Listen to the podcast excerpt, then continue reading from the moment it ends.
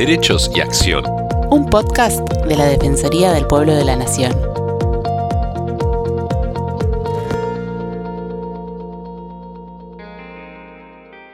Hola, ¿cómo están? Estamos en un nuevo episodio de los podcasts de la Defensoría del Pueblo de la Nación. Soy Estefanía González Isola y estoy con Fernando Almirón para compartir diferentes temas de interés general. La Fundación Vida Silvestre Argentina es una organización no gubernamental de bien público y sin fines de lucro, creada en 1977. Su misión es proponer e implementar soluciones para conservar la naturaleza, promover el uso sustentable de los recursos naturales y una conducta responsable en un contexto de cambio climático.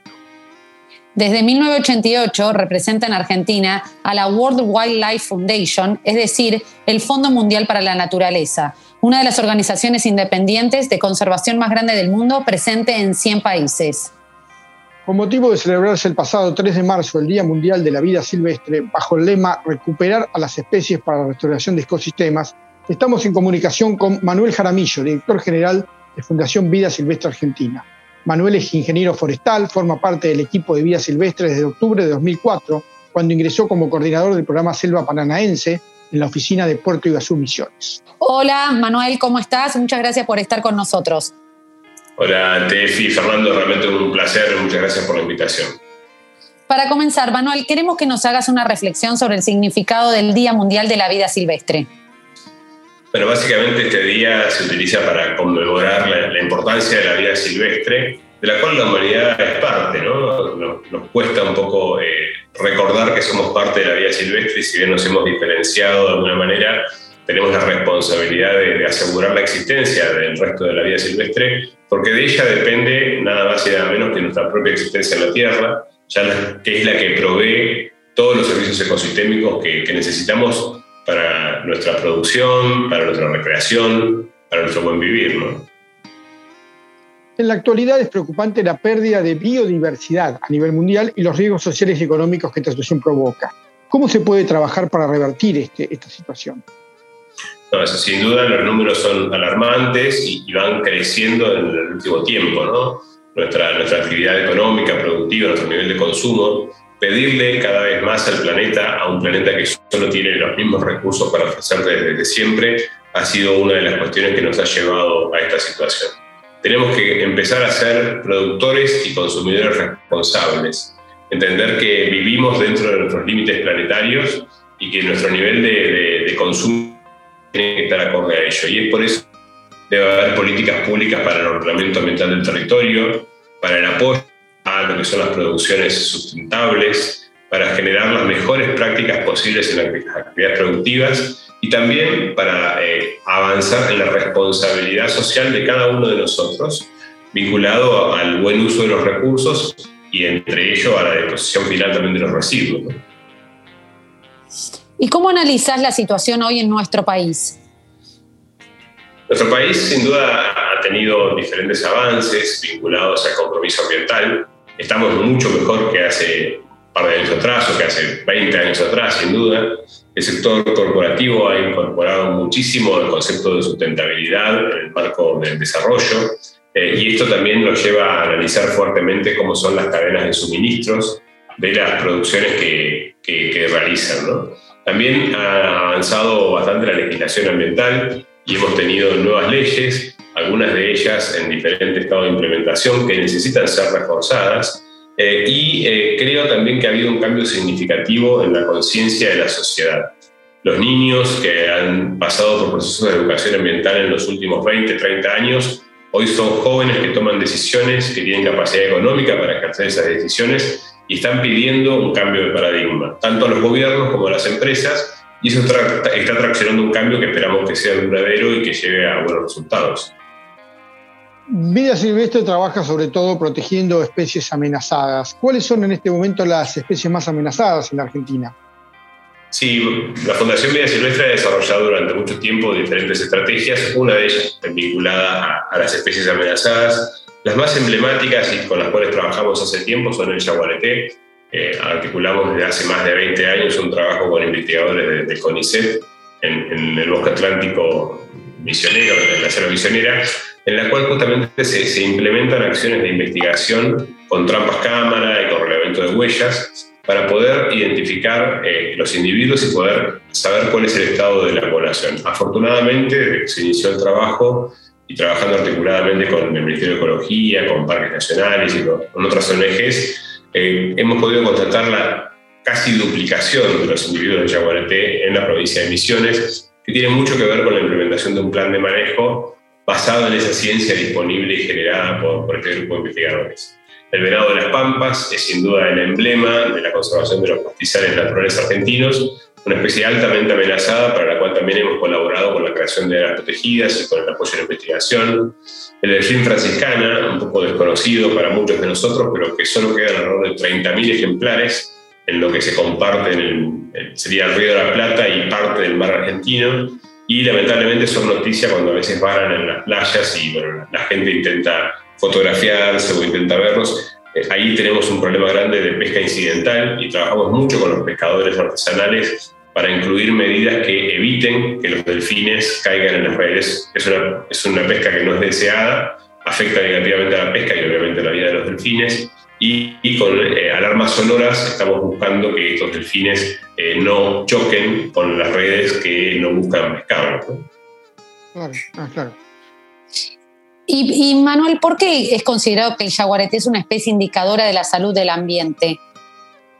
Sí, el yaguareté, como todos los depredadores tope, tengamos en cuenta que el yaguareté es el tercer felino más grande del planeta, luego del león y el tigre de Bengala, eh, es eh, quien se encarga de controlar la densidad de las especies herbívoras que podrían, si, si proliferaran demasiado, afectar negativamente a las especies vegetales. Por otro lado, también el yaguareté muchas veces controla eh, animales eh, que ya están enfermos, heridos, que, son parte de la dinámica que permite rejuvenecer las poblaciones también de, herbívoros, que son sus presas. Eh, por otro lado, si consideramos que para que exista yaguaretés tiene que haber presas, estas presas son también las representantes de una salud del ecosistema. Es decir, que si tenemos yaguaretés en un ambiente donde naturalmente había yaguaretés, lo más probable es que tengamos la mayor parte del ensamble de especies que componen la biodiversidad. Entonces, eso es un indicador también de la salud del ecosistema. Conservar yaguaretés implica conservar todo lo que está debajo en la cadena trófica y eso genera justamente un impacto positivo sobre lo que queremos que son ecosistemas saludables que provean de los adecuados servicios ecosistémicos. Pasando a otro tema que, bueno, ha sido, por supuesto, noticia a nivel nacional internacional también, los devastadores incendios ocurridos en la provincia de Corrientes. ¿Qué análisis se hace desde vida silvestre de este tema? ¿Cómo, ¿Qué se puede hacer de aquí para adelante también para, trabajar sobre esto? ¿Y, qué es por el primer balance que han hecho ustedes o que han podido hacer ustedes del tema?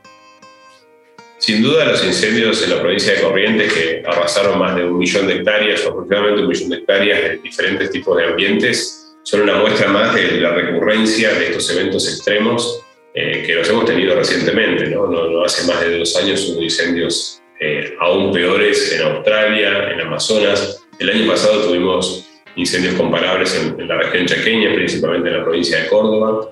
Eh, y esto es un impacto directo de las condiciones climáticas específicas, de los fenómenos que conocemos como el niño y la niña, pero también incentivado fuertemente por una evidencia que el cambio climático anunciado hace 20, 30 años ya está aquí. O sea, el, futuro es hoy, el futuro ya llegó de alguna manera, y esto implica que tenemos que recrudecer nuestros trabajos necesarios para reducir emisiones de gases de efecto invernadero, pero sobre todo para promover la adaptación al cambio climático. Y esa adaptación implica hoy tener mejores sistemas de predicción y de respuesta temprana al inicio de focos ígneos, porque en las condiciones reinantes cualquier foco ígneo se transforma en un incendio y es muy probable que los incendios se transformen en mega incendios como el que hemos visto en Corrientes, que ha afectado muchísimos ecosistemas, algunos de ellos que han evolucionado con el fuego, pero que eh, están sometidos hoy a una intensidad y a una superficie tal que realmente hace difícil la recuperación post-incendio por parte de la biodiversidad que se ha perdido. Es decir, eh, vos decís que ya es irrecuperable esa parte. Todo esto que se ha quemado va a ser muy difícil volver a, poder armar un ecosistema ahí. En realidad, la, recuperación de estos ecosistemas es posible. En general, lo que tenemos que hacer es eh, no molestar ni a la fauna que quiera volver, ni a la flora que quiera establecerse. no someter las áreas a sobrepastoreo, no someter las áreas a cambio de uso del suelo. Esto quiere decir que si era un área de pastizal o humedal, tiene que seguir siéndolo, no tiene que transformarse en un área de, cultivos agrícolas o forestales. Eh, y también hay que hacer un buen análisis para entender cómo fue la intensidad del calor y cuánto esto afectó o no a los bancos de semillas. En muchos casos, como estos ecosistemas han evolucionado con el fuego, un fuego rápido solo quema la parte aérea y permite que el reservorio de semillas y de rizomas en el suelo recupere rápidamente la vegetación. Pero esto tiene que ser analizado justamente a partir de la respuesta que, que dé el ambiente una vez que se apagaron los fuegos y que inician las lluvias. Y sobre todo, insisto, tiene que haber mucho control sobre el tipo de actividad que se promueve en esas áreas quemadas en los primeros años si por necesidad rápidamente se inicia un sobrepastoreo, eh, la solución que puede ser al principio vista como, una solución se va a transformar en un gran problema. Otra pregunta, Manuel. ¿Por qué es central el cumplimiento y la adecuada implementación de la ley de bosques en Argentina? La ley de bosques es una de las primeras leyes de presupuestos mínimos que emanan de lo que fue la reforma constitucional del 94 y que solicitan a las provincias propietarias de los recursos naturales y jurisdicción de autoridades de aplicación de los recursos naturales un estándar mínimo de implementación. A partir de la sanción de la ley de bosques se logró una reducción significativa de la deforestación que aún sigue existiendo y aún sigue existiendo en áreas donde está prohibida. Sigue habiendo aproximadamente un 50% de la deforestación es ilegal.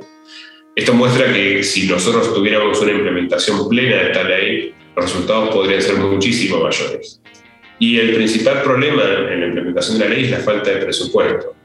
Eh, la, ley, de bosques establece que debe constituirse todos los años un fondo que debe tener el 0,3% del presupuesto nacional y el 2% de las retenciones a las exportaciones agrícolas, forestales y ganaderas del año previo. Eh, lamentablemente, eh, este fondo nunca se constituyó con más de un 10% de, de lo que debió tener el presupuesto 2021 le asignaba un valor mínimo histórico de 3,8% y eso se, venía también para el 2022, un presupuesto que no fue aprobado.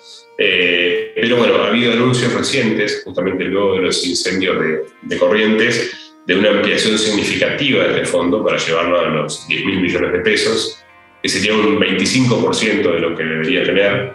Eh, y sobre todo el desafío para que las provincias luego reciban estos fondos y los implementen efectivamente. Es decir, estos fondos son un 70% para compensar a los propietarios que tienen bosques nativos en áreas de categoría restrictivas para que implementen planes de manejo y conservación y un 30% para que las provincias refuercen su capacidad de control y fiscalización, entre ellas el control de los incendios forestales.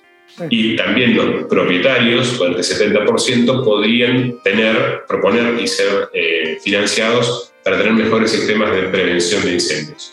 Es por eso justamente que la ley de bosques sería una herramienta central para reducir el riesgo de incendios forestales en aquellas regiones donde los incendios suelen devastar grandes superficies de bosques nativos. Eh, perfecto, Manuel. Otra, otra deuda pendiente desde hace más de 10 años en Argentina es la ley de presupuestos mínimos de protección de humedales. ¿Qué beneficios traería la aprobación de esta ley? Hace más de 10 años que diferentes organizaciones promueven la ley de presupuestos mínimos de protección de humedales. Hemos tenido dos proyectos de ley que lograron media sanción y que finalmente perdieron el Estado parlamentario. Y lo último, el año pasado, eh, teníamos un dictamen de comisión con, con mayoría que el Partido Estado Parlamentario entiendo que, fue presentado recientemente luego que se reabrieron las sesiones del Congreso. El concepto es el mismo.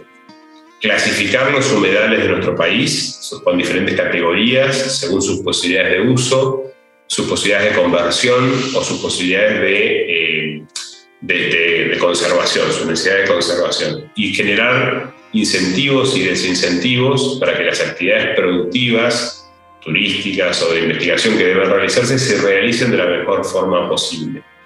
En estas zonas también, justamente a partir de, un fondo que se prevé que esta ley eh, establezca, debería haber apoyo para los productores, para mejores prácticas disponibles, apoyo para las provincias para tener capacidad de control y fiscalización y también apoyo para la ciencia que determine cuáles son las mejores eh, herramientas para conservar y utilizar sustentablemente estos humedales que son enormes reservorios de carbono y enormes, proveedores de agua dulce para toda la sociedad. Una pregunta más. ¿Es necesario la tipificación del delito penal en temas ambientales dentro del Código Penal de la Nación Argentina? Eh, ¿Sería importante para este tipo de situaciones, para poder eh, revertir el tipo de estos incendios cuando son provocados o cuando hay un mal manejo del terreno? Una asignatura pendiente en el cumplimiento de la legislación ambiental es poder tener la posibilidad de investigar y sancionar a quienes no cumplen esa legislación. La figura de delito penal ambiental pendiente en Argentina sería una herramienta central para poder tener eh, penas que sean disuasorias y sobre todo también para poder constituir fiscalías ambientales que tengan la capacidad técnica y de recursos para realizar las instancias de prueba necesarias para poder luego eh, elevar a juicio a las personas físicas o, o jurídicas que hayan infringido normas ambientales. También ese tema fue tratado bastante en el año 2021 y esperamos que el año 2022 en el Congreso sea el momento en el cual se avance en la tipificación de la figura de delito penal ambiental para diferentes leyes que realmente necesitan eh, entender que si afectamos al ambiente, en realidad afectamos a las personas, y si afectamos a las personas, debe haber responsabilidades penales por ello, porque muchas veces esa afectación es justamente una situación de vida o muerte. Así que realmente es, muy importante y esperamos que el 2022 sea el año en el cual se avance significativamente en este tema. Muy claro, Manuel. Y cambiando de tema, me gustaría que nos hagas una reflexión sobre la transición energética y la exploración sísmica en el mar argentino. Realmente el consumo de energía es uno de los principales problemas de la humanidad eh, en Argentina eh, es uno de los principales factores de emisión y a nivel global también. De hecho, la, quema de combustibles fósiles es el, eh, mayor, es la que más contribuye a los gases de efecto invernadero. Es necesario, y así lo establece el Acuerdo de París, iniciar un proceso de transición energética que permita ir dejando las energías contaminantes e ir avanzando en las energías renovables y en otro tema central que es la promoción de la eficiencia en el uso de la energía. Estas tecnologías están hoy disponibles hay un desafío muy grande para ir migrando eh, todo el desarrollo industrial, toda la generación de trabajo de las energías contaminantes a las energías limpias. A eso se lo conoce transición energética. Y vamos a dar un ejemplo muy simple, ¿no? O sea, tenemos que seguir subsidiando el mal funcionamiento y la mala eficiencia de, por ejemplo, Río Turbio en Argentina? ¿O tenemos que invertir fondos para que ese, esas personas que trabajan en esa zona y que desarrollan su actividad productiva vinculada a la extracción de carbón tengan otras posibilidades? Eso es transición energética. En el caso de la exploración sísmica en el mar argentino, que fue muy controversial y está siendo muy controversial actualmente, creemos que realmente deberían utilizarse la, promoción estatal para avanzar en energías renovables, para avanzar en, eficiencia energética y no para seguir probando modelos que ya han demostrado ser obsoletos. Estamos invirtiendo en extraer combustibles fósiles. Peor, estamos pidiendo plata prestada para extraer combustibles fósiles que luego son quemados en la atmósfera para aumentar los efectos negativos del cambio climático efectos negativos que afectan directamente a la productividad y que afectan directamente a otras actividades que son centrales para el desarrollo de nuestro país. Entonces es necesario revertir esas decisiones y avanzar en procesos de transición energética justa para las personas y también para el ambiente.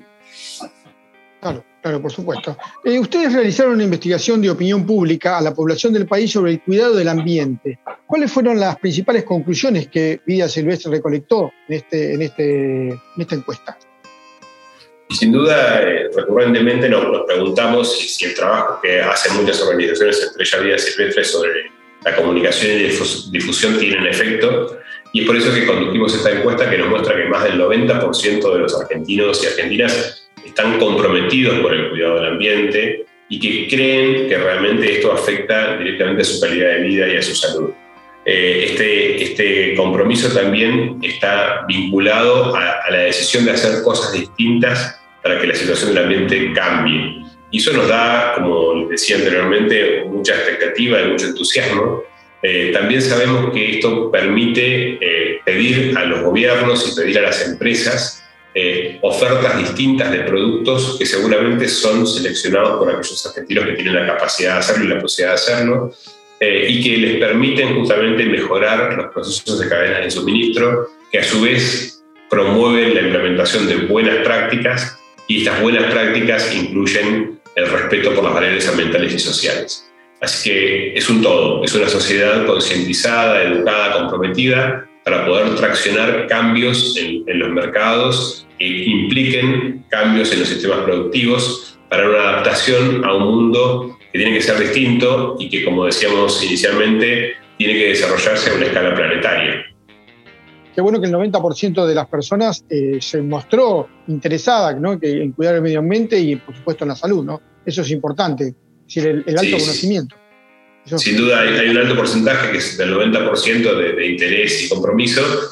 Obviamente, como siempre pasa en estas encuestas, hay a veces eh, respuestas que son políticamente correctas. Es necesario transformar esa, esa posición más discursiva en una posición operativa y para eso hay que brindarle herramientas a las personas. Yo creo que en la medida que facilitamos a las personas la posibilidad de ser más responsables, por ejemplo, con la separación de domiciliaria de residuos por ejemplo, con la compra de, productos que, aseguren tener un buen desempeño ambiental y social, las personas se van a adecuar y eso es un poco el desafío que tenemos hoy como organizaciones de la sociedad civil, promover procesos que faciliten a las personas ser cada vez más responsables. Y por ese lado venía mi pregunta, Manuel. ¿Cómo sería la implementación de la educación ambiental como herramienta para recuperar el vínculo de la humanidad con la naturaleza?